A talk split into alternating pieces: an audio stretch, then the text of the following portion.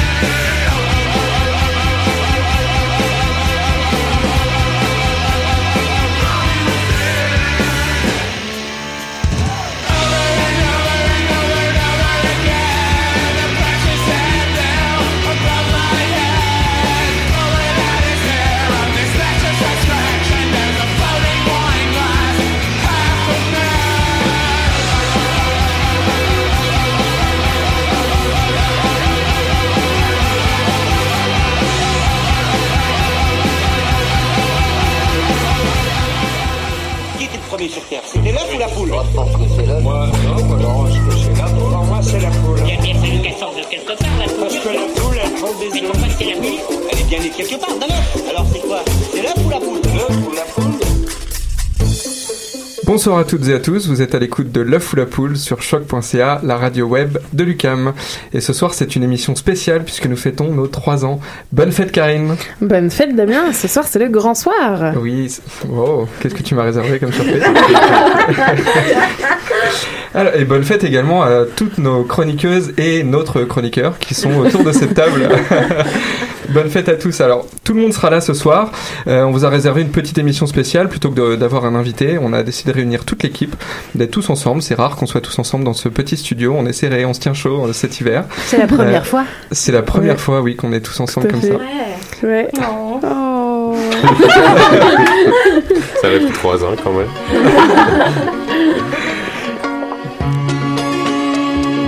petite transition, mais non, j'avais pas fini.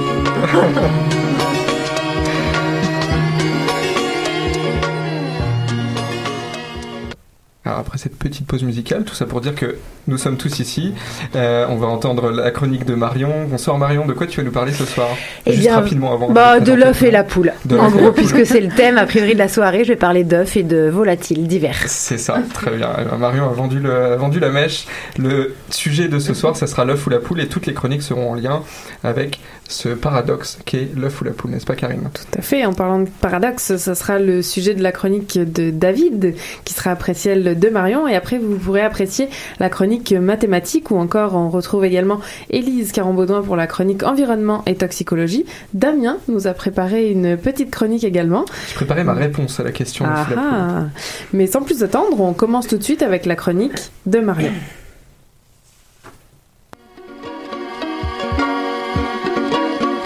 Eh ben bonjour à tous.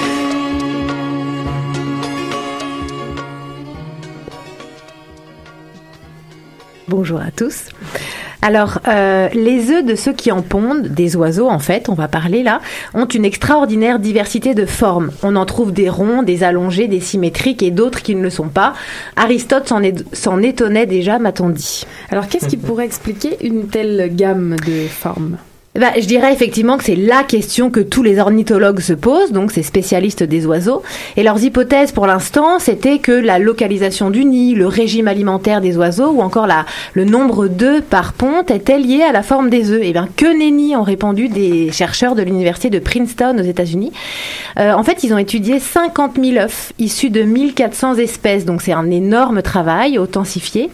Et leurs résultats ont été publiés dans la prestigieuse revue Science en juin. Alors, ok, comme actu, on fait mieux, mais avouez que le sujet colle particulièrement bien. et comme aujourd'hui c'est une émission spéciale, disons que je me suis laissé un peu de jeu. Alors revenons aux œufs.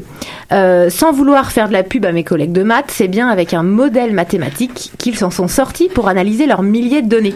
Pour savoir quelles variables pouvaient bien expliquer ou du moins être associées à la forme des œufs, eh bien ils ont ajouté, donc les chercheurs, énormément de données sur chacune des espèces dans leur modèle, comme la, la localisation du nid, pardon, la taille de la couvée, etc. Et alors quel est le résultat? Eh bien, c'est la forme des ailes qui est le mieux corrélé avec la forme des œufs. Donc c'est assez étonnant. Mais autrement dit, ce serait la façon de voler qui ferait en sorte que les chouettes pondent des œufs bien ronds et que les oies sauvages en pondent des allongés. En fait, selon les auteurs, les oiseaux les plus aérodynamiques, comme par exemple les oiseaux marins, eh ben, ils ont un abdomen plus compact, qui laisse donc moins de place aux organes internes et qui fabriquent des œufs allongés. On dit d'ailleurs qu'ils sont oblongs. Alors pour ceux qui euh, sont des voleurs moins olympiques, disons, comme notre ami la chouette, eh bien les œufs sont plus ronds. D'accord, Marion. Et alors euh, maintenant, tu nous parles d'une toute récente découverte, découverte qui date, elle, du début du mois. Oui, cette fois, je suis vraiment dans l'actualité. Alors, des paléontologues chinois et brésiliens viennent de découvrir un gisement de 215 œufs fossilisés de ptérosaures, dont certains contenaient encore des embryons, mais on y, reviendra, on y reviendra plus tard. Alors, dans ce qui semblait être un paradis pour les oiseaux, dans la province du Xinjiang, dans le nord-ouest de la Chine. Alors leur découverte a fait l'objet d'une publication dans la revue Science aussi, le 1er décembre cette fois dernier. Alors les ptérosaures, c'est des reptiles qui volaient et qui vivaient au même moment que les dinosaures. Ils ont régné dans le ciel pendant quelques 150 millions d'années avant de disparaître il y a à peu près 65-66 millions d'années. Alors il existait près de 150 espèces de ptérosaures. Les plus importants faisaient jusqu'à 12 mètres d'envergure. Je ne sais pas si vous imaginez ce que c'est 12 mètres d'envergure. Alors que les plus petits faisaient la taille d'un moineau, donc à peu près 20 euh, cm d'envergure. Alors les œufs qu'on a retrouvés là euh, sont ceux de, donc d'une espèce bien précise qui vivait il y a 100-140 millions d'années et qui faisait eux la taille de, de, grands goélands. Donc les, parents de ces œufs-là faisaient la, taille d'un grand goéland.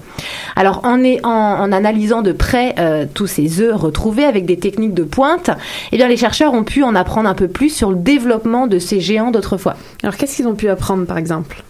Alors déjà, la découverte confirme que les ptérosaures pondaient des œufs mous, un peu comme ceux des lézards actuels. Alors je dis je confirme parce qu'en fait des chercheurs avaient déjà trouvé à peu près 5-6 œufs de ces reptiles avant. Euh, mais là, avec plus de 200 œufs, on a vraiment une solide confirmation. Donc les œufs sont mous. Déjà une information. Donc ça, ça veut dire que les œufs étaient sûrement pondus en profondeur, euh, comme ceux des tortues marines qu'on connaît aujourd'hui par exemple. Et c'était une manière de protéger donc les œufs de la dessiccation.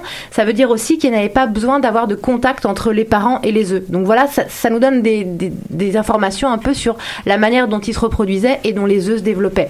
Mais sur le site, les paléontologues ont aussi découvert des fossiles adultes. Donc ça veut dire quand même que les adultes devaient s'occuper du nid ou les protéger en tout cas, à défaut d'incuber directement leurs œufs. Alors, est-ce que c'est comme euh, chez les tortues qui enterrent euh, leurs œufs Genre, les, les, petits sont plus autonomes quand ils sortent? Bah, C'est effectivement ce qu'on pourrait penser, mais c'est là que les embryons retrouvés, euh, comme je vous l'ai dit un petit peu en introduction, prennent tout leur, leur intérêt. Alors, je vous rappelle que c'est une première. On a trouvé donc des embryons à l'intérieur de ces œufs fossilisés. Alors, en les, en les analysant, euh, ces embryons, eh ben, les chercheurs ont découvert que les os embryonnaires avait euh, montré en fait des pattes postérieures qui étaient euh, qui se développaient plus vite que les ailes. vous, c'est l'œuf ou la poule Ah, d'après toi alors Marion, c'est l'œuf ou la poule me voilà toute surprise. Alors je vais recommencer ma phrase. oui, donc les petits seraient moins précoces que ce qu'on pensait. En fait, a priori, ils pouvaient se déplacer, mais ils ne pouvaient pas encore voler. Donc les parents devait a priori prodiguer une forme de soin. Voilà des indices de la manière dont cette espèce vivait, mais attention à ne pas généraliser, parce qu'il s'agit ici quand même d'un échantillon limité, et comme je le disais tout à l'heure, il y a une, à peu près 150 euh, espèces parmi euh, les ptérosaures, donc on ne va pas généraliser quand même, mais pour celle-là, c'est comme ça que ça se passerait a priori. Et alors pour finir, Marion, tu nous parles de coq. Alors oui, je vais finir avec une anecdote plutôt qu'une actualité fracassante d'innovation. En fait, je vais vous parler de, de, de Coq, donc ce mâle chef de basse-cour qui chante aux petites heures du matin pour montrer aux autres qui est le chef. Eh bien, figurez-vous que les coqs de l'île de Bali, en Indonésie, continuent à se battre en combat singulier, et soit dit en passant illégal, malgré le volcan qui menace de rugir euh, pour de bon, à défaut de cracher d'épaisses fumées. J'imagine que vous avez entendu parler du mont Agung, là, qui menace donc de... de de faire son éruption. Alors autour de ce mont-là, que le monde surveille d'un œil, les autorités ont tracé un périmètre de sécurité, mais selon les propriétaires qui possèdent des coques dans cette zone, impossible de les laisser. Vous pouvez y voir un amour pour leurs animaux ou bien une manière de ne pas perdre leur gagne-pain, mais en tout cas, ils en prennent soin malgré le danger. Qu'on s'entende bien, ils en prennent soin, c'est pour les faire combattre. Hein. On ne parle pas là de, de flatter son volatile. Pas question de renoncer à ce rituel qui est considéré pour les Indonésiens comme sacré. Alors, il faut dire que leur protégé est choyé parce qu'il est susceptible de rapporter gros. Les éleveurs choisissent comme géniteur un coq qui a déjà été vainqueur de combat et une poule qui est prête à mourir pour ses petits, donc qui montre des soins parentaux très élevés. Le jeune coq est libre pendant environ trois mois, mais il est habitué petit à petit à rester dans une cage en bois parce que c'est comme ça qu'il sera euh, lors des combats. Alors, il est nourri de bons grains et de vitamines, il est entraîné comme un sportif de haut niveau. Alors, les combats, comment ça se passe? Eh bien, très mal pour le perdant. euh, en fait, les deux propriétaires tentent de trouver des adversaires de même carrure et une fois que euh, les combattants sont choisis, eh ben, on leur place une lame de 10 à 12 cm à la patte et pendant ce temps, les spectateurs parient. Karine, je vois ton petit air déçu. le combat dure quelques minutes tout au plus et se finit par la mort d'un des deux mâles. Alors sur, sur ces notes joyeuses, je vous souhaite un bel anniversaire à toutes et à tous. Merci beaucoup Marion.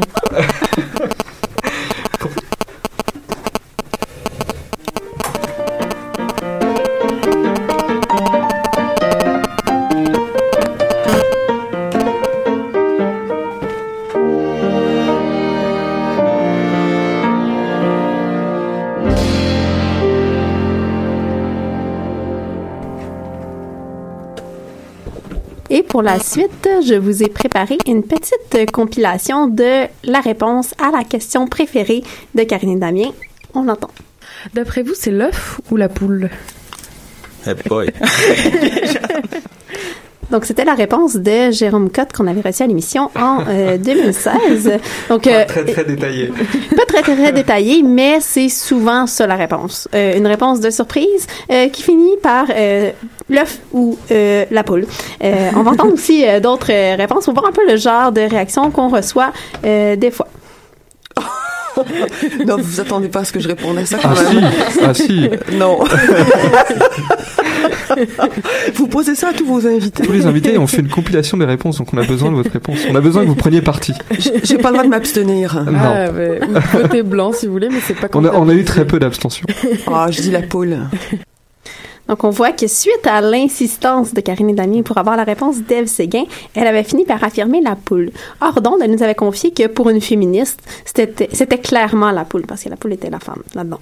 Euh, donc, vous avez sûrement perçu qu'il euh, y a des invités qui n'aiment pas tout à fait la question, et Eve Séguin n'était pas la seule. C'est la question la moins scientifique qu'on m'a jamais posée. C'est-tu l'œuf ou la poule? Mais, mais, mais, mais, mais précise ta question. Si tu me poses la bonne question, je vais te donner la bonne réponse. Mais c'est-tu l'œuf ou la poule? Ah, que je préfère? Moi, j'aime bien mieux manger un œuf, une poule, je n'ai rien à Eh ben voilà, c'est une très bonne réponse. On fait, on fait exprès de pas plus induire euh, votre réponse. Bon, Et- je, voilà, je, je, je mange, je mangerai pas la poule crue. Alors que l'œuf, oui. L'œuf cru, pas de J'en ai problème. déjà mangé dans mon initiation. Et c'était le pharmacien, vous l'avez peut-être reconnu, cette euh, célèbre euh, célébrité des ondes euh, maintenant. Euh, et tout au long de l'émission, je vais vous revenir comme ça avec d'autres réponses assez drôles à la question est-ce que c'est l'œuf ou la poule?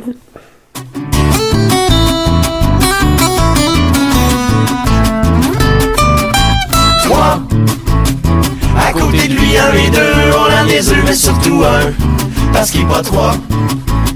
Ce chip gagnant la preuve, écoute les Olympiques, tu vas te rendre compte que ces podiums sont tout le temps trois. C'était le meilleur chip de toute l'école, il y avait son truc pour toute l'école. Quand ta démarche fonctionnait pas, que le monde te méprisait bas, t'entendais à travers le tas. Tu connais pas ta règle de trois. Pourquoi tu penses que plus de voir vous fasse les quatre roues t'es jaloux Quand tu vas chez McDo, prends-tu un quatuor ou un trio Quand les génies sortent de leur lampe, ils t'offrent trois vœux, pas 10, pas 30 Ah ouais, viens t'en faire du trois ski Je sais que ça te tente.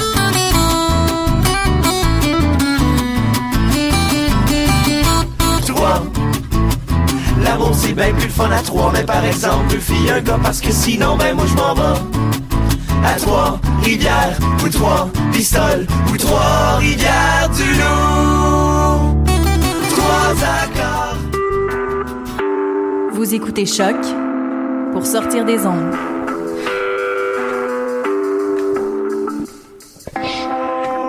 Podcast, musique, découverte. Sur choc.ca. Et vous êtes toujours à l'écoute de l'émission L'œuf ou la poule, notre émission anniversaire des 3 ans. Et justement, on entendait une chanson choisie par Nadia, le- la chanson 3 de trois gars sur le sofa, Nadia et Stéphanie, et euh, Élise et tout le monde ici, puisque tout le monde est dans le studio. Et alors après avoir entendu euh, la chronique d'actualité de Marion, et d'avoir entendu les dures réponses de F. Seguin, du pharmacien, de tous les pharmaciens, je croit que c'était la pire réponse que Oui, vous avez oui, faite, vous a dit clairement que notre question était pourrie. hein. C'est ça, ouais, clairement. euh, Alors, Non, on non, va il, a dit qu'elle était pas scientifique. il a Qu'elle dit mal scientifique. Ah, mal posé, c'est vrai. Ouais, ouais. C'est ça. C'est- ça m'a ça m'a blessé le plus profond de mon être. Et j'espère que tu vas continuer dans le thème de l'œuf ou la poule, mais que tu vas pas me blesser, David. Je vais essayer, je vais essayer. Alors je, je t'écoute. D'accord. Euh, ben moi, aujourd'hui, je vais m'intéresser euh, non pas aux œufs et aux poules euh, en tant que tel, mais bien plutôt à la logique derrière le fameux paradoxe qui a donné nom à notre émission. C'était trop concret pour un philosophe. Hein, Eh ouais, eh ouais. Donc, ce que, ce que je vais faire, dans le fond, c'est de proposer un petit guide de résolution de paradoxes et je vais essayer de vous démontrer, en vous proposant mon guide, vous démontrer deux choses. La première, c'est que les thèses métaphysiques auxquelles on souscrit conditionnent, bien entendu, notre compréhension du monde, mais également les analyses logiques des situations apparemment paradoxales. Et la seconde, c'est que y a beaucoup de confusion dans les problèmes logiques sont à la base, euh, plutôt, euh, la, la confusion qui règne dans les paradoxes est due au caractère flou du langage. Oui, c'est ça. le- par exemple, le flou de la question, euh, l'œuf ou la poule. Entre autres. Entre autres. Alors on t'écoute. D'accord. Euh, donc pour les pour les fins de la chronique d'aujourd'hui, je vais diviser les paradoxes en deux grandes familles. Il y a les paradoxes que j'appelle les paradoxes logiques et les paradoxes empiriques.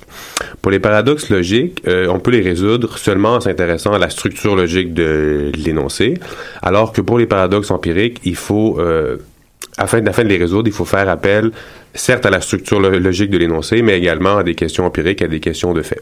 Ok, donc là, va falloir vraiment que tu nous donnes des exemples pour illustrer tout ça. D'accord. Donc, ce que j'appelle les paradoxes logiques sont généralement des paradoxes mathématiques qui n'ont pas obligatoirement de rapport avec le monde réel. Comme Là, le t'es en train d'empiéter sur la. la- la- Ouais, non, c'est pas grave, c'est pas grave. On est vraiment une équipe ce soir, ça paraît, tout le monde est là. Euh, et un exemple classique, c'est le paradoxe du menteur. Et ce que j'appelle le- les paradoxes empiriques sont des paradoxes qui impliquent une situation dans le monde réel, comme le fameux paradoxe de l'œuf ou de la boule. Alors oui, le, le paradoxe du, du menteur, c'est quoi? C'est ben, c'est un vieux paradoxe, en fait, qui est Ouais. hérité d'Épiménide, qui est un poète grec du 5e siècle euh, avant notre ère, et qui prend la forme suivante. Là, j'ouvre les guillemets. Tous les Crétois, les Crétois sont des menteurs. Fermez les guillemets. Et là, ce qu'il faut savoir, c'est qu'Épiménide lui-même est un Crétois, c'est-à-dire c'est un habitant de l'île de Crète. Donc, si l'énoncé est vrai, Épiménide est un menteur, et donc l'énoncé est faux. Et si l'énoncé est faux, Épiménide dit, dit vrai, et là, on est pris dans un cercle. Dans le cas de la poule, c'est assez simple. On a affaire à une question de chronologie. Les poules viennent des œufs, les œufs viennent des poules. Et il semble donc impossible de déterminer lequel précède l'autre. Donc c'est maintenant que tu vas nous proposer ton guide. Voilà, exactement. Alors, c'est assez simple, en fait. La première chose à faire, afin de résoudre un paradoxe, c'est de tenter de rendre explicite ce qui est implicite dans l'énoncé, c'est-à-dire les sous-entendus ou les présuppositions, afin de se débarrasser des équivoques possibles, des, les différents jeux de mots ou les doubles sens que peut prendre le même mot. Dans le cas des paradoxes empiriques, il faut rajouter à cette tentative d'explicitation-là une enquête sur le monde pour voir si ce qui semble paradoxal peut être réglé en observant le monde, tout simplement. Alors comment ça marche avec euh, tes deux exemples? D'accord. Pour le paradoxe du menteur, ben, il suffit d'observer le langage utilisé. Si on prend encore la même phrase, tous les Crétois sont menteurs. euh, il n'y a pas de définition précise de ce qu'est un menteur à ce moment-là. Si un menteur, c'est quelqu'un qui dit seulement des faussetés, le paradoxe demeure. Mais si c'est quelqu'un qui dit des faussetés 50% du temps, ou par exemple seulement les lundis soirs à la radio, s'il prononce son énoncé le jeudi matin, le paradoxe disparaît. Le même genre de conclusion est possible par un autre raisonnement, simplement parce que l'énoncé « tous les crétois sont menteurs » ne quantifie pas la nature du mensonge d'Épiménide. Et là, mes, mes collègues mathématiciennes vont comprendre de quoi je parle, c'est-à-dire que s'il ment seulement au niveau du quantificateur universel, c'est-à-dire qu'il ment sur le tout, qui est faux, alors on peut, on peut, on peut euh, prétendre que certains cré- crétois ne sont pas menteurs. Et le paradoxe laisse donc place à une situation qui est confuse, mais qui n'est pas paradoxale. Maintenant, l'intuition demeure tout de même qu'il peut avoir quelque chose de paradoxal derrière ce genre d'énoncé. Et une façon plus facile de le comprendre, c'est d'avoir une formulation plus fine du même genre de paradoxe sous la forme suivante. Imaginons qu'on rencontre la phrase, ouvrez les guillemets, cette phrase est fausse. Si je considère que cette phrase est vraie, que son contenu m'indique qu'elle est fausse, si au, contraire je considère qu'elle est fausse dans son ensemble et que son contenu est faux, elle- il est donc faux que cette phrase est fausse, elle est donc vraie. Là, on a affaire à un vrai paradoxe logique. Ah oui, un vrai problème là, oui, je suis d'accord. Donc un vrai paradoxe, euh, c'est-à-dire qu'il n'y a aucun moyen de le résoudre, finalement. Il n'y a aucun moyen de le résoudre avec les outils de la logique classique. Et c'est précisément ce qui va amener Bertrand Russell, qui est un mathématicien, un logicien, un philosophe anglais du 20e siècle, à inventer la théorie des types, ou plutôt une, la version préliminaire de la théorie des types. Et c'est en fait ce genre de paradoxe, c'est un paradoxe autoréférentiel, c'est-à-dire que le crétois réfère à un ensemble auquel il appartient lui-même, et la phrase « cette phrase est fausse » réfère à elle-même. Et Russell lui-même va donner un autre exemple qui est encore plus imagé, encore plus simple à comprendre. Il va nous demander d'imaginer un barbier qui rase tout et uniquement les barbiers qui ne se rasent pas eux-mêmes. Et il demande si ce barbier, qu'il appelle Figaro, doit se raser lui-même. Et là, on se trouve avec le même problème. Car s'il ne s'il se rase pas lui-même, il doit se raser, car il rase tous les barbiers qui ne se rasent pas eux-mêmes. Mais s'il se rase, il ne doit pas, il- mais s'il se rase, il ne rase pas uniquement les barbiers qui ne se rasent pas eux-mêmes, car il se rase lui-même. C'est c'est horrible. Attends, attends. C'est horrible. En gros, en gros, il y a un barbier qui doit raser tous les barbiers qui se rasent pas eux-mêmes. Et une, tout et uniquement les barbiers qui se rasent pas eux-mêmes. Ok, le problème c'est que du coup le barbier, bah, il va pas se raser lui-même si c'est pas lui-même qui se rase. Ouais, c'est ouais. Mais il doit se Ouais, raser parce qu'il rase tous les barbiers qui se rasent pas eux-mêmes. C'est ça, hein. Donc c'est un vrai un vrai problème. Ok. Donc, devant cette situation paradoxale, Russell va créer la théorie des types dans laquelle il y a une notion d'ordre logique qui va venir interdire qu'un énoncé porte sur lui-même. Ah, C'est-à-dire qu'il va créer un langage logique dans lequel Figaro n'existe tout simplement pas et Épiménide parle d'autre chose que des crétois. Donc ça, c'était seulement, c'était seulement la première famille de paradoxes. Exact. Maintenant, tu continues avec la deuxième famille de paradoxes. Donc on a fini avec les paradoxes logiques, on s'en va avec les paradoxes empiriques. Voilà, voilà. Donc, même chose, j'ai dit qu'il fallait encore débuter par l'observation du langage et une analyse logique des énoncés. Donc, pre- première étape, qu'est-ce qu'on entend par œuf et poule? S'il s'agit d'une poule spécifique, par exemple Ginette la poule, c'est assez simple. Si on considère la version poussin de Ginette, la version œuf de Ginette et la version embryon de de Elle Ginette, était très mignonne quand c'était un petit ça.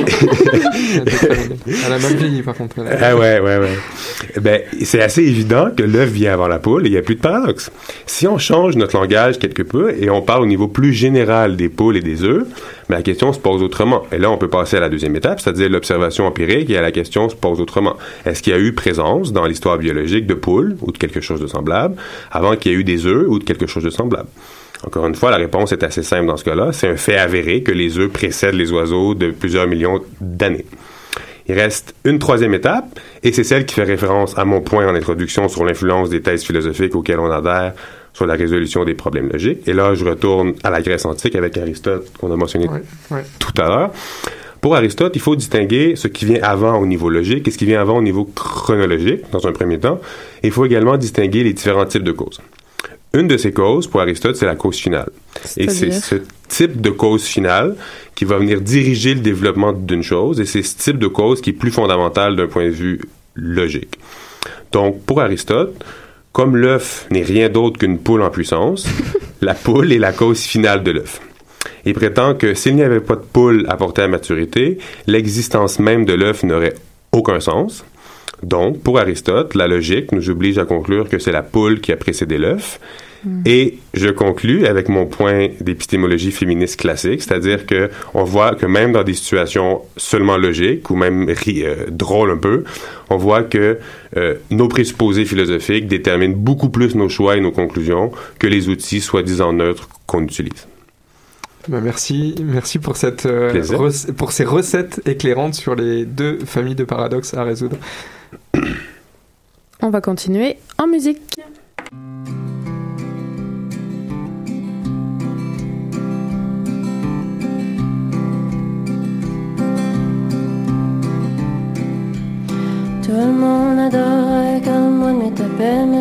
Juste en châssis quand tout était prêt. T'as fait ta pâche de gravy, patates sont pelées aussi. La graisse est ben chaude, let's get the show on the road. Tu faisais fureur dans la région chaleur, on oubliait nos régimes, le temps d'une poutine. Half gravy, half barbecue, le monde virait fou. Pour manger chez Lucienne.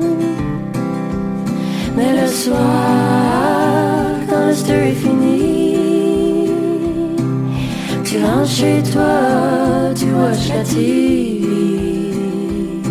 Tu rêves de gagner la fortune pour ne plus jamais toucher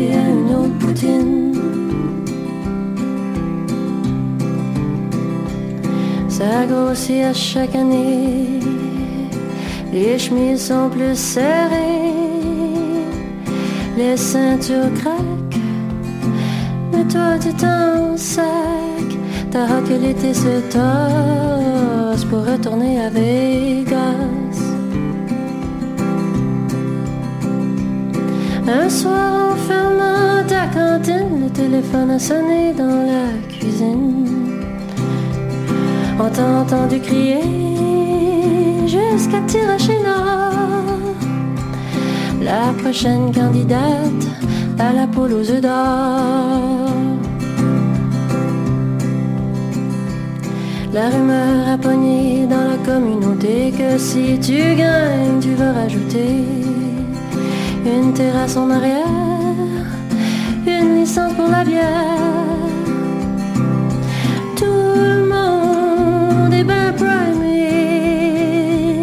Mais le soir, quand le stir est fini, tu rentres chez toi, tu watches la TV. Tu rêves de gagner la fortune pour ne plus jamais toucher à une autre poutine. Le mercredi soir à 7h30, la paroisse est plantée devant leur TV. Les doigts croisés, ils t'ont vu gagner. Ils souhaitent que tu restes ouvert à l'année. Le beau Guimond grain t'a serré la main, il t'a donné ton chèque, il dit repose-toi bien. Puis c'est ça que t'as fait, retraite. T'as plus jamais mangé une autre frite. Depuis ce temps-là, tout a changé, l'espérance de vie a dû doubler. Tout le monde est slim, ça va tout au gym. Mais ça s'arracherait la face pour une de tes poutines. Puis le soir, rentre chez moi, puis je watch la. Je rêve de gagner la fortune pour m'acheter la recette secrète de ta sauce brune.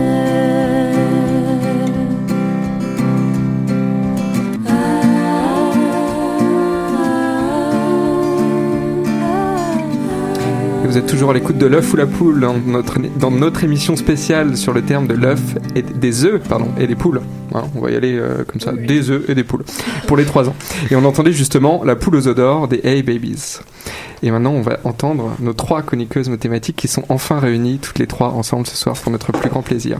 Et alors, j'ai cru comprendre que vous allez nous préparer une chronique mathématique sur les coques. Ben, pas tout à fait. Dans le fond, on va pas vous parler des coques, mais plutôt de coques. Donc, c'est une petite nuance qui fait dans notre cas toute une différence. Euh, le coq dont on va vous parler n'est pas issu du règne animal, mais vient plutôt d'un mélange de mathématiques, d'informatique et de logique. En fait, c'est le nom qu'on donne à un certain assistant de vérification de preuves. Et alors, un assistant de vérification de preuves, c'est quoi ça?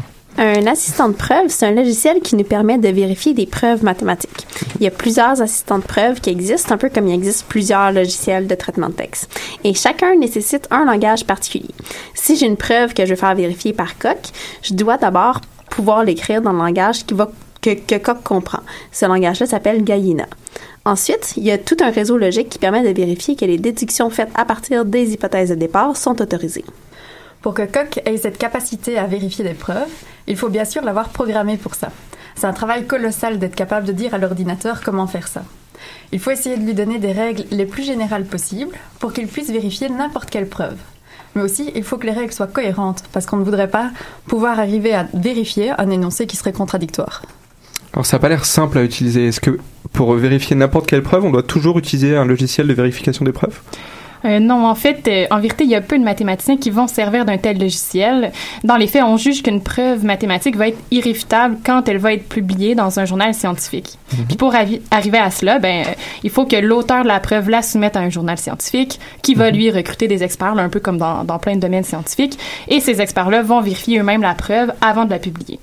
Dans l'idéal, une preuve devrait, devrait partir d'énoncés qui sont si naturels et procéder par des étapes si élémentaires que la preuve devrait devenir évidente pour tout mathématicien. Mais dans la réalité, une preuve écrite de cette sorte-là, ça serait vraiment trop difficile et vraiment trop long à lire pour un humain. Expliquer le moindre détail, même un peu insignifiant, ça embrouillerait le lecteur qui suivrait plus les idées de la preuve. Du coup, pour éviter ce problème, les preuves mathématiques se basent sur de la littérature scientifique préexistante et utilisent des raccourcis qui signifient il est évident que. En général, combler ces raccourcis se fait sans mal pour le lecteur mathématicien. Mais il arrive que des erreurs se glissent dans les parties cachées. Souvent, ce sont des fautes mineures, comme si on confondait une poule et un coq. Mais parfois, l'erreur est plus conséquente et prend du temps à être réparée. Il faut donc s'assurer que la preuve ne contienne aucune erreur, même dans les parties cachées. Et c'est là qu'un assistant de vérification de preuve peut se révéler utile. Dans le fond, il apporte une nouvelle dose de confiance dans la preuve.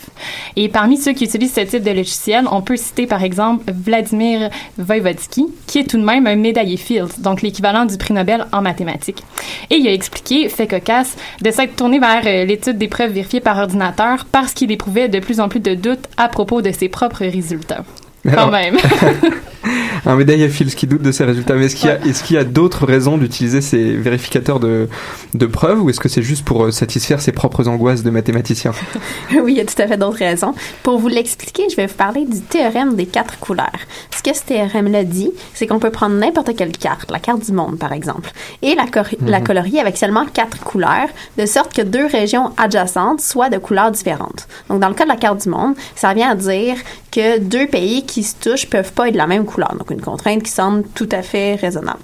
Il y a des subtilités, comme le fait que les pays doivent être en un seul morceau. Donc, pour les mathématiques, l'Alaska puis les États-Unis continentaux, ça serait comme deux pays parce que c'est des régions, euh, chacune à part entière. Mais en gros, ça revient à dire qu'on va toujours pouvoir colorier une carte avec quatre couleurs. Là où il y a débat, c'est du côté de la preuve de ce théorème. La conjecture a été énoncée en 1852, mais n'a été prouvée qu'en 1976. Alors le fait qu'il y ait un gros intervalle de temps entre l'énoncé de la conjecture et puis la preuve du théorème, ça c'est une chose plutôt courante en maths. Par contre, ce qui est surprenant dans la preuve du théorème des quatre couleurs, c'est qu'elle est la première preuve qui ne pouvait pas être écrite ni lue par un être humain. Donc, en effet, la preuve a nécessité 1200 heures de calcul par ordinateur. Donc, si on met ça en nombre de jours, ça donne 50 jours de calcul. Euh, Et il y a tellement de calculs que euh, ben, on peut pas le lire pour les vérifier, évidemment. Et donc, c'est certain que ça a semé la controverse parce que ben, ça vient bousculer notre conception d'une preuve qui était autrefois nécessairement écrite et lue par des êtres humains. Alors si ça a pris autant de temps de calcul à ce fameux logiciel Coq de vérifier chaque détail, est-ce que c'est pas un peu une entreprise euh, démesurée de se lancer dans, un- dans une telle vérification? Mais même si la preuve originale est très volumineuse, sa taille est entre autres due à une très grande quantité d'étapes similaires. Donc, c'est- ça que fait le, Mhm. le logiciel original. Donc, le fait que la preuve soit plus calculatoire que conceptuelle, ça facilite la traduction dans le langage de Coq. Une fois que la traduction est faite, ben, le programme tourne, puis éventuellement, il va nous donner la réponse est-ce que la preuve est correcte ou pas.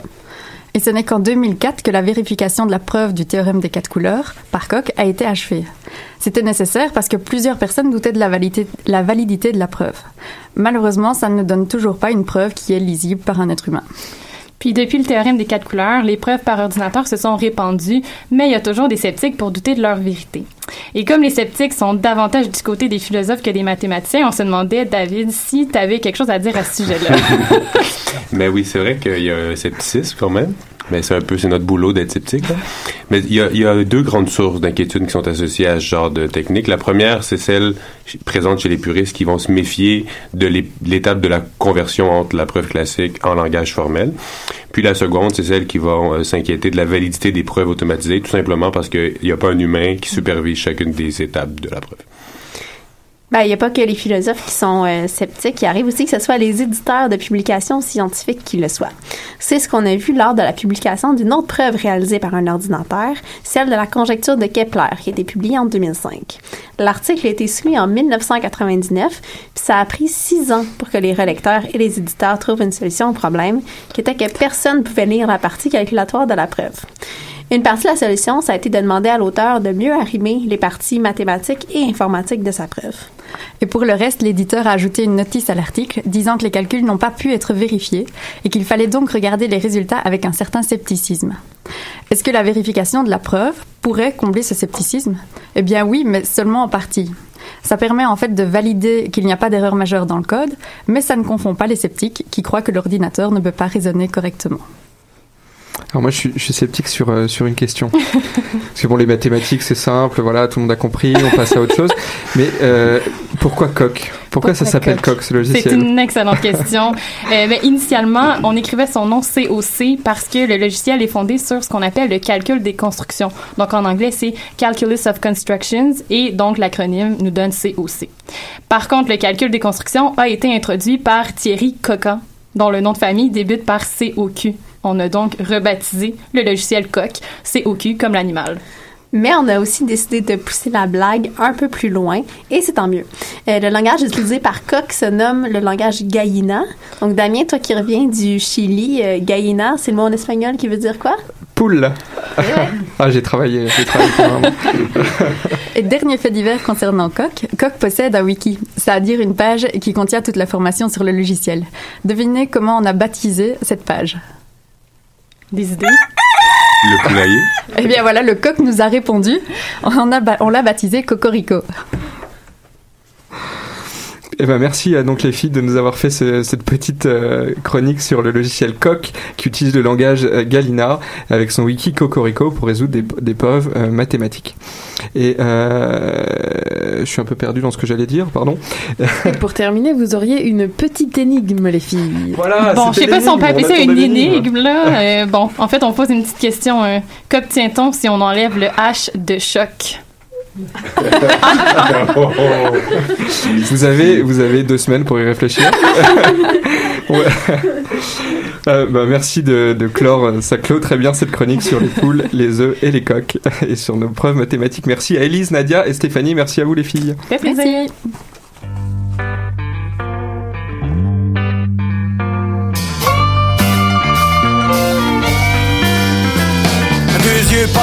dans le miroir, gros choc pour le coq du village. Une patte doigt qui était pas là hier au soir. Le coq déchante devant son image. Le temps vient de me faire une jambette, dessonne le glas des amourettes. Fini les petites dans le cachette et les conquêtes à l'aveuglette. J'ai fait le tour de la basse-cour, faudrait passer aux choses sérieuses. Me semble que je suis mûr pour le grand amour. Soir, c'est le grand soir, je me trouve une bondeuse. Check le coq, watch le coq, joli coq est dans la foule. Check le coq, watch le coq, tu me donnes la chair de poule. Check le coq, watch le coq, tu me fais perdre la boule. Check le coq, watch le coq. Bonsoir mesdames.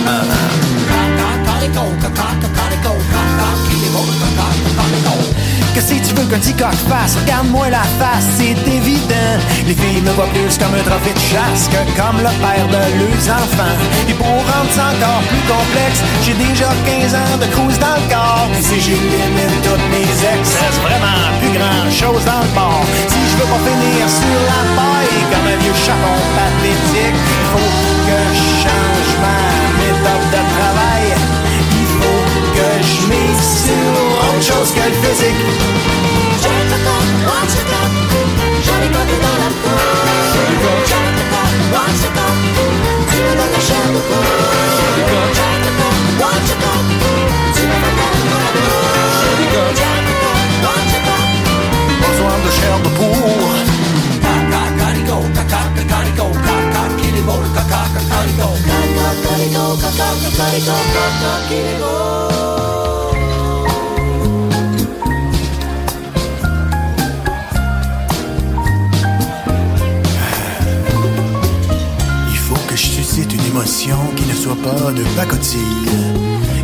comme de la compassion. Ça, c'est un vrai hameçon à fille.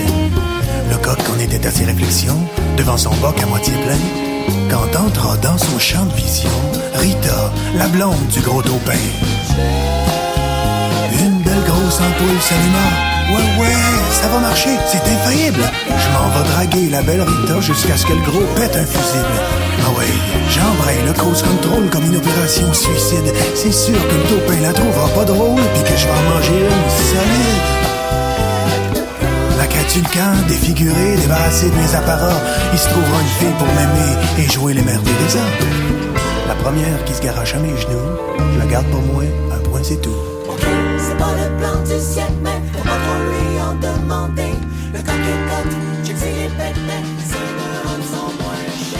Vous êtes toujours à l'écoute de l'œuf ou la poule et on écoutait Mes aïeux, c'était la basse-cour. Vous trouverez le lien sans trop forcer. Et alors on continue avec la chronique environnement et toxicologie avec Élise Caron-Baudouin. Alors aujourd'hui Élise, tu nous parles du réseau des fermiers de famille et de l'agriculture biologique au Québec. Oui, donc on va être vraiment dans la légèreté intellectuelle là, après coq, les mathématiques, puis les paradoxes. Ça va être simple avec moi. en fait, je ma chronique puis je pensais à mes résolutions pour la nouvelle année parce que moi je suis vraiment dans l'esprit de Noël déjà. Et en fait, une de mes résolutions, c'est de faire mon épicerie dans le réseau des fermiers de famille le plus souvent possible. Donc je me suis dit, ah, ça serait donc bien une bonne idée de partager ça avec l'équipe de la Foule à et nos auditeurs. Donc le réseau des fermiers de famille, en fait, c'est une initiative d'équitaire et ça regroupe des centaines de petites entreprises, une centaine environ de petites entreprises agricoles et ça fournit aux abonnés des paniers de légumes, de fruits, de la viande biologique locale. Donc il y a environ 52 000 personnes qui bénéficient de ce service au Québec quand même et qui euh, qui vont pouvoir s'approvisionner, pardon, produits frais et locaux qui proviennent exactement de 113 fermes pendant presque toute l'année. Donc l'objectif c'est euh, d'avoir des produits locaux, de garantir aussi un revenu à ces très petites exploitations agricoles. C'est un peu le principe des paniers bio finalement qu'on peut se faire livrer à la maison. Oui, donc les gens euh, qui nous écoutent peut- peut-être connaissent ça, les paniers bio qu'on peut se faire euh, livrer, exactement. Donc pendant la belle saison, avec le réseau des fermiers de famille, vous pouvez recevoir votre panier à chaque semaine dans un point de chute qui est situé près de chez vous ou euh, de votre travail. Et de novembre à mars, vous pouvez aussi avoir un panier d'hiver à chaque deux semaines. Et donc là, toutes les fermes participantes, ce qui est important de mentionner, sont certifiées biologiques ou en voie de l'être. Et c'est pas seulement des légumes et des fruits que vous pouvez vous procurer. Donc le réseau des fermiers de famille peut aussi vous fournir de la viande biologique et des œufs, hein, évidemment. Entre autres, la ferme Morgan qui livre tous les mercredis du canard, du bœuf, votre dinde de Noël si vous voulez, et des œufs, parlant d'œufs. Hein, donc, ça peut plus. je me suis dit, bon, moi, quand je suis à l'épicerie, puis j'achète des œufs, je vois poule élevée en liberté, œufs biologiques, je sais pas c'est quoi la différence. Donc, je vous l'explique maintenant. Donc, il est important de faire la distinction entre les deux. C'est pas du tout la même chose. Le saviez-vous? Moi, j'ai appris quelque chose. Ben, voilà. Alors, œufs de poule en liberté, ça veut pas vraiment dire que les poules gambadent allègrement à l'extérieur. Non, vous serez déçus comme moi. En fait, elles sont libres de leur mouvement, mais comme dans une cage, confinés à l'intérieur d'un bâtiment. Alors que les œufs biologiques, les poules, elles sont libres dans leur poulailler et à l'extérieur. Et évidemment, elles sont nourries avec une alimentation biologique. Donc finalement, j'ai terminé cette petite chronique alimentaire avec un cadeau inusité pour Noël, si vous êtes dans l'esprit, mais sinon vous devriez l'être parce que ça approche. Donc l'organisme Secon- Seconde Vie vous propose d'offrir des abonnements à leur panier pour vos proches. Donc, la mission de Seconde Vie, c'est de proposer aux utilisateurs, sous forme de panier, encore une fois, des fruits et des légumes qui sont discriminés et qui finissent à la poubelle à cause de leur aspect physique, ce qui est complètement inadmissible. Donc, les produits qu'on appelle moches, mais avec beaucoup d'a- d'affection, euh, ils ont là, évidemment le même goût que ceux qui se retrouvent au supermarché et vous pouvez vous les procurer euh, à tout petit prix. Ils sont tout aussi délicieux. Donc, on va laisser les informations, évidemment, sur euh, Seconde Vie, sur nos réseaux sociaux. C'est vraiment une belle idée cadeau, je crois, éco-responsable, donc dans le thème de ma chronique, originale puis pleine de santé pour la nouvelle année.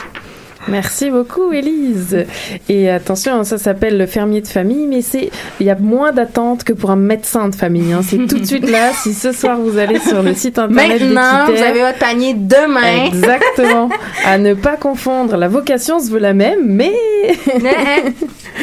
Parfait, ben merci beaucoup Élise pour ta chronique et on rappelle que tu es fraîchement diplômée d'un doctorat. Bravo Élise. Merci, merci. et on continue en musique.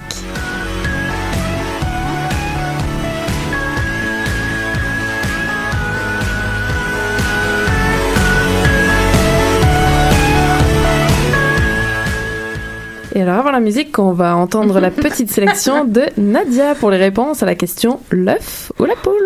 Oui, c'est mon deuxième segment sur le sujet. Et justement, parlant de sujet, je vais vous parler des invités qui répondent en fonction de leur sujet. Le premier, c'est Martin Gibert, qui est, je crois, le seul invité qu'on a reçu deux fois à l'émission et qui nous a répondu deux réponses différentes. Non, fait je pense que c'est un faux dilemme ou quelque chose comme ça. Pour vous, c'est ni l'œuf ni la poule. Bon vegan. Voilà. J'aimerais faire une, une réponse euh, pertinente liée à l'intelligence artificielle. En tout cas, que ce soit l'œuf ou la poule, c'est deux, deux entités sentientes. L'œuf pas encore, mais la, la poule est une entité euh, sentiente. Donc, on va donner la priorité aux entités. Donc, deux réponses différentes. La première fois, euh, Martin Gibert était venu nous parler de véganisme et il nous avait donc dit que c'était un faux dilemme et que lui il ne voulait ni l'œuf ni la poule. La deuxième fois, il nous parlait d'intelligence artificielle et il a dit, ah, ben, la poule est une entité qui est déjà sentiente, donc qui ressent déjà la douleur. Je vais donner priorité à euh, cette entité-là, donc à, à la poule. Donc, il parlait évidemment des robots tueurs qui euh, ne sentent pas la douleur en comparaison des soldats, ni la douleur ni la peur. Un troisième invité qui nous a donné une réponse en fonction de son sujet, c'était un des tout premiers invités ici à l'émission. Il s'agit de Romain Dumoulin qui était venu nous parler du bruit en ville. Bonne question. en tout cas, la poule fait plus de bruit que l'œuf. La poule qui fait plus de bruit que l'œuf. Et oui, donc euh, on entend le fameux euh, cocorico du coq. Voilà, donc euh, des invités qui nous ont parlé de l'œuf ou la poule en fonction de leur sujet.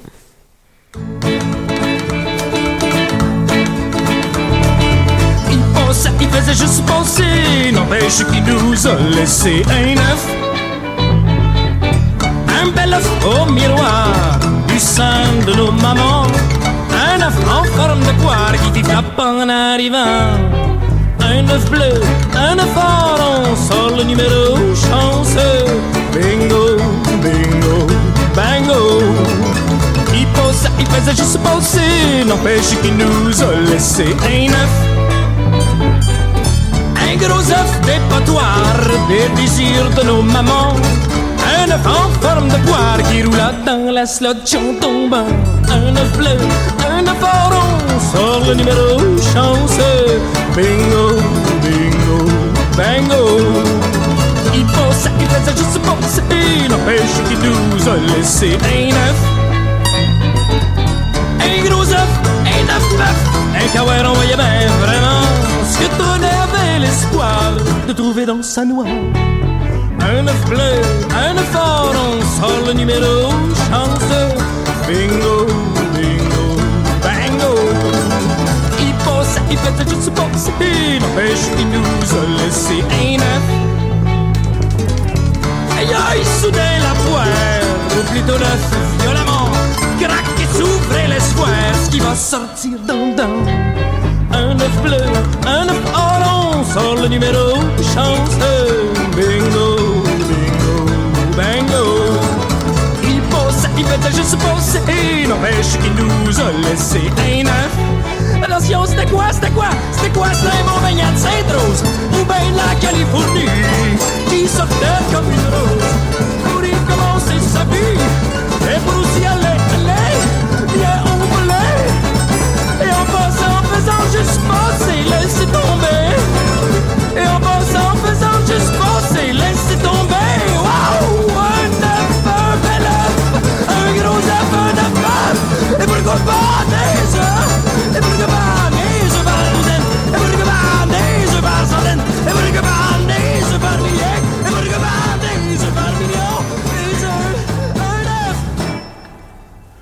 je chanter, mais il manquait des paroles. Alors, on écoutait Egg Generation de Robert Charlebois. Et on continue avec euh, la chronique de Damien Grapton. Alors pas vraiment une, chroni- une chronique Karine, mais j'avais envie de donner ma réponse à l'œuf ou la poule au bout de trois ans. Finalement, on n'a jamais euh, eu l'occasion de nous, euh, Nous Karine et. Damien, animateurs, nous prononcer sur le sujet. Exactement. On a toujours posé cette question et euh, on ne s'est jamais prononcé sur le paradoxe. Alors comme comme le dit, ah tu m'arrêtes? Non, tu m'arrêtes. Ok. Non, j'allais dire à entendre toutes les réponses qu'on entend depuis tantôt, là, cette espèce de ricanement derrière. J'ai plutôt tendance à dire que moi, je suis la poule quand même. hein. Tu fais En très bien la poule. Ouais, j'ai la essayé de pas rigoler à ta réponse, mais ça Et tu remarques que mon silence, je fais très bien l'œuf. Oui, exactement. Alors vas-y, Damien, on t'écoute. Alors David le disait. David le disait, le fou la poule, c'est un paradoxe. Donc une poule vient nécessairement d'un œuf et un œuf est forcément pondu par une poule. Donc on tourne dans un cercle infini et moi je deviens fou dès qu'on me parle d'infini. Et ça peut sembler aberrant un peu pour tous les scientifiques qu'on a autour de cette table, puisque finalement les scientifiques ont apporté une réponse à cette question il y a bien longtemps. Mais tout de même, ça fait depuis la nuit des temps qu'on s'interroge sur ce paradoxe. Et euh, Marion l'a cité, puis David. Donc vous m'avez un petit peu spoilé, mais je m'y attendais. Euh, Aristote, Aristote évidemment s'est posé, s'est penché sur la question. Et pour lui, euh, il avait une réponse qui était clairement tranchée, mais qui était assez surprenante. Écoutez bien, pour lui, le seul un être fini et donc parfait peut être à l'origine d'une création. hein. C'est ce que David a résumé. Euh, parce qu'Aristote, il était fixiste. C'est-à-dire qu'il croyait pas en l'évolution des espèces. Donc pour lui, une poule est forcément à l'origine de l'œuf. Et donc c'est la poule qui vient en premier. Alors, euh, c'est un peu, finalement, les fixistes, c'est un peu les ancêtres de nos créationnistes actuels, hein, qu'on adore, on les salue. Bonjour à tous ceux qui nous écoutent. c'est ceux qui nous disent d'ailleurs que les humains ont cohabité avec les dinosaures, les fameux dinosaures qui pondaient des œufs. Et évidemment, euh, oui, c'est ça, Ah, les, les quelqu'un a créationnistes. dit ça Oui, les créationnistes euh, nous disent ça. Si tu veux aller voir, il y a un petit musée aux États-Unis, j'ai oublié euh, où il était situé, mais il y a un, au Kentucky, ouais. ouais. Évidemment. Quel, euh, quel beau musée, quel beau musée. J'espère qu'il est traduit en français, que je puisse aller visiter. Et- Alors donc la réponse maintenant pour les, les scientifiques, elle est claire. L'œuf était le premier, et euh, c'est le euh, vulgarisateur pardon américain Neil deGrasse Tyson qui le résume très bien. Il nous dit qu'est-ce qui est apparu en premier? L'œuf de poule pondu par un oiseau qui n'était pas une poule. Mhm. Donc il, il a fait une belle réponse. On n'a jamais eu cette réponse d'ailleurs dans le fou la poule. T'es sûr de ta traduction? Oh, euh, oui, à, à peu près. À peu. Donc ça, c'est l'évolution qu'Aristote niait justement. L'espèce Gallus gallus domesticus, on l'a jamais dit en entier, mais une poule, c'est ça, Gallus gallus domesticus, En effet. et qui appartient au, au règne des oiseaux et qui, comme tous les oiseaux, est, appar- est apparenté aux dinosaures. Il appartient à l'ordre des galliformes, Gallinae galli- galliformes, et les premiers fossiles les plus anciens de cet ordre datent de la fin du Crétacé, c'est-à-dire il y a 85 millions d'années. Donc l'œuf est, euh, est vraiment postérieur à ça, antérieur à ça, pardon. Et les poules sont postérieures à l'œuf. Euh, donc encore avant ça, les dinosaures pondaient des œufs. Avant eux, les amphibiens sortis des océans pondaient des œufs. Les amphibiens euh, qui venaient eux-mêmes des poissons primitifs qui eux-mêmes pondaient des œufs, et ainsi de suite, etc., etc. Est-ce que vous voyez où je veux en venir? Non, personne autour de cette table. Non, vous me voyez, vous me connaissez pas bien depuis depuis depuis trois ans. Alors un œuf, un œuf, comment est-ce qu'on peut dire un œuf aussi en langage scientifique? Un ovule? Non, mais pas loin, ouais. Un zygote. Un zygote, c'est la réunion des deux gamètes mâles et femelles qui forment le zygote ou la cellule œuf. Alors ma réponse à la, à la question l'œuf ou la, ou la poule, c'est le sexe. Qu'est-ce qui est apparu en premier? La reproduction sexuée. Ouh, the va finir sur une note plus légère et c'est mon tour. Oh, le euh, sexe, de c'est vous- très léger. que- Ah, décidément. Je coupe la parole à Nadia qui, elle, va nous proposer son troisième segment euh, où je glousse encore, j'imagine, lors des réponses de nos invités à la question l'œuf ou la poule? Et cette fois-ci, c'est avec les invités qui ont eu une réponse en lien avec leur discipline. Euh, donc, je vais commencer d'abord par ma réponse préférée à moi. C'était Danny Plouffe, qu'on connaît aussi sous le nom du sceptique du Québec, qui nous avait parlé euh, de, de Fou sous un angle de physique. Je dirais euh, c'est un phénomène quantique dans lequel les deux existent euh, de façon une superposition quantique. Ou les deux coexistent. C'est ça, c'est une po- superposition quantique des deux états, de l'état poule puis l'état œuf. Est-ce que douter de ta réponse ou- Non, non parce que parce qu'étant donné que j'ai un doctorat en physique, ben, oui, c'est ça, on peut pas, on peut pas me remettre en question. Une réponse de superposition d'état quantique d'œuf et de poule. Fallait le faire quand même euh, comme réponse spontanée. La réponse suivante, c'est celle de Bernard Perron qui était venu nous parler de représentation dans les films d'horreur et on peut écouter ce qu'il y avait à nous dire. C'est le processus plutôt. c'est le processus qui m'intéresse. Parce qu'encore une fois, c'est drôle parce que le, le- le syndrome de l'œuf ou la poule, on l'a quand on parle de genre.